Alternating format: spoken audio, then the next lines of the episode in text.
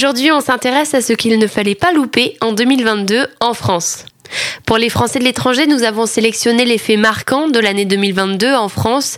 Crise énergétique, contestation populaire, victoire politique. L'actualité a été particulièrement brûlante en 2022 en France.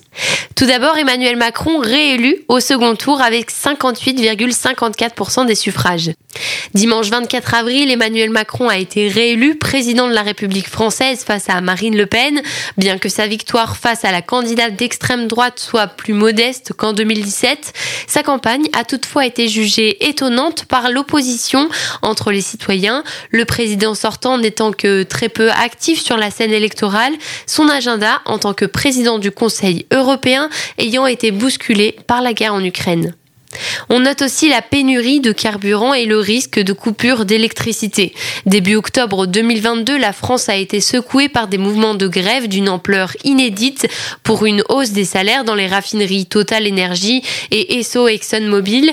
Des cuves vides, des files d'attente interminables à la pompe ont été observés, obligeant les automobilistes à jouer des coudes pour remplir leurs réservoirs.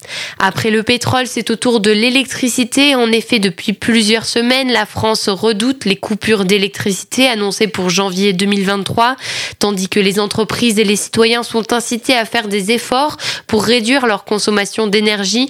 Emmanuel Macron a appelé les Français samedi 3 décembre à ne pas céder à la panique, ajoutant qu'il est tout à fait possible d'éviter ce scénario extrême si la consommation était baissée de 10%. Et c'est un nouveau record d'inflation dans la zone euro. En septembre 2022, les prix à la consommation dans la zone euro ont progressé de 10% sur un an, après 9,1% le mois précédent, selon les chiffres préliminaires publiés par l'agence publique Eurostat. Les tarifs de l'énergie et de l'alimentation ayant fortement contribué à cette augmentation record à deux chiffres.